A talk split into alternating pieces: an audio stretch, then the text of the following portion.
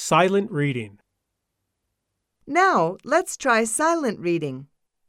And now it's time for silent reading. Please read the text silently. Listening to and following the CD, we'll read the text silently.